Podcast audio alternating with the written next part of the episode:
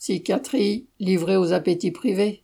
D'après le service statistique du ministère de la Santé, 5000 lits d'hospitalisation à temps complet ont disparu dans le secteur public de la psychiatrie entre la fin 2008 et fin 2019, moins 11%. Depuis, la situation ne cesse d'empirer. Rien qu'en juin 2023, des unités de soins psychiatriques ont fermé à Rennes, à Tourcoing, à Alonne, dans la Sarre.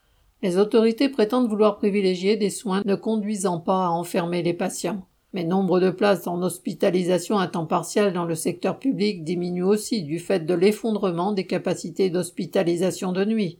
En revanche, l'activité des cliniques privées à but lucratif a explosé, augmentant de 23,5% à temps complet et quadruplant en hospitalisation à temps partiel.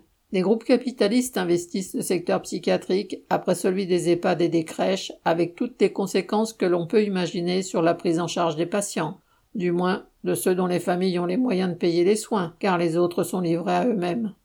La croissance de la psychiatrie privée à but lucratif s'est accompagnée d'une forte concentration du secteur, avec un rachat de petites cliniques par de grands groupes, dont trois concentrent désormais l'essentiel de l'activité. Ramsay Santé, qui revendique plus de 30 cliniques et 20% du marché privé, Inicea, filiale du groupe Corian, avec un nombre équivalent de cliniques, et les plus de 50 établissements de Clinéa, propriété du tristement célèbre groupe Orpea, dont la rapacité dans le secteur des EHPAD avait été dénoncée dans un livre non évocateur, Les Fossoyeurs.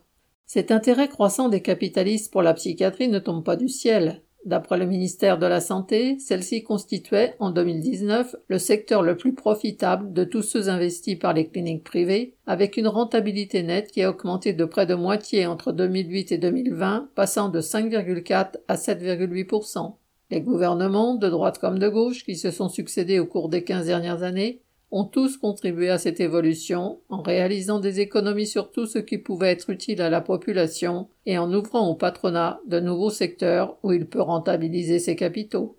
Sacha Camille.